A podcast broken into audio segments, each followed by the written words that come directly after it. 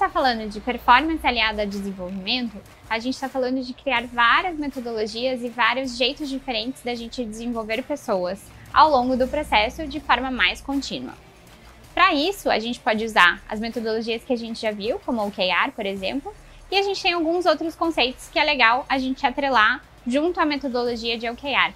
Essas outras práticas nos ajudam a dar embasamento para o terceiro e para o quarto pilar, que é gerenciar, dar coach, ser mentor e de fazer follow-up.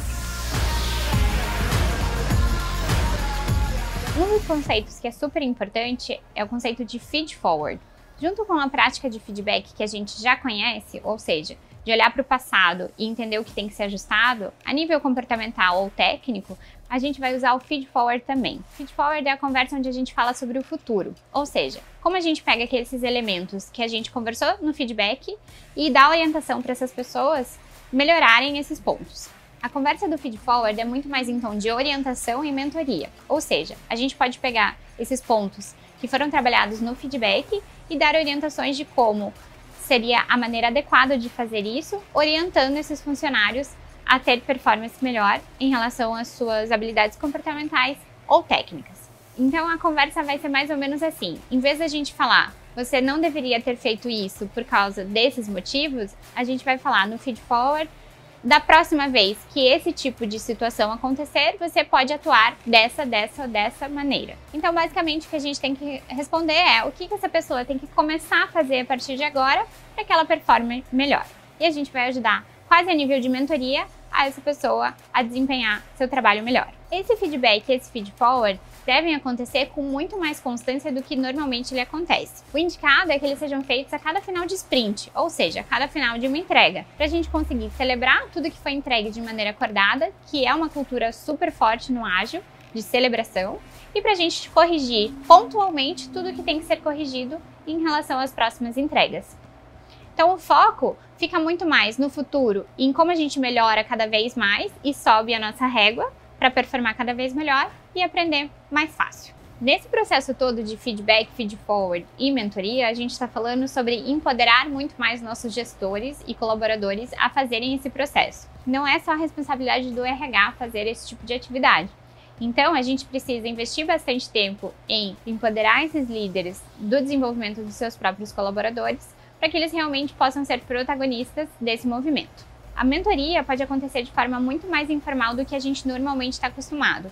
Hoje existem algumas metodologias é, que, inclusive, incentivam a mentoria entre pares. Então, eu chamo o meu par, um colega de trabalho meu, para a gente discutir sobre os problemas que a gente está enfrentando e como a gente pode se ajudar a superar eles. Uma dessas metodologias chama Peer Coach, ou seja, eu chamo meu par e converso com eles sobre as minhas metas e como a gente pode resolver. Dessa maneira, a gente tira a responsabilidade de cobrança desses processos do RH e torna os processos muito mais intuitivos. O que a gente tem que fazer é fazer um alto nível de investimento em engajamento e comunicação para que esse tipo de prática comece a acontecer dentro da nossa organização.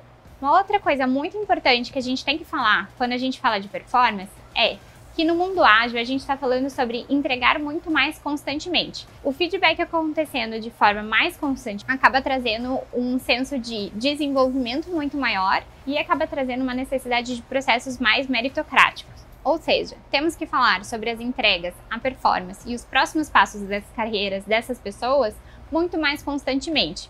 Ou seja, se ela não faz mais entregas anuais, ela faz entregas trimestrais, a gente provavelmente vai ter que falar muito mais frequentemente sobre possibilidade de promoções, méritos, remuneração variável e assim por diante.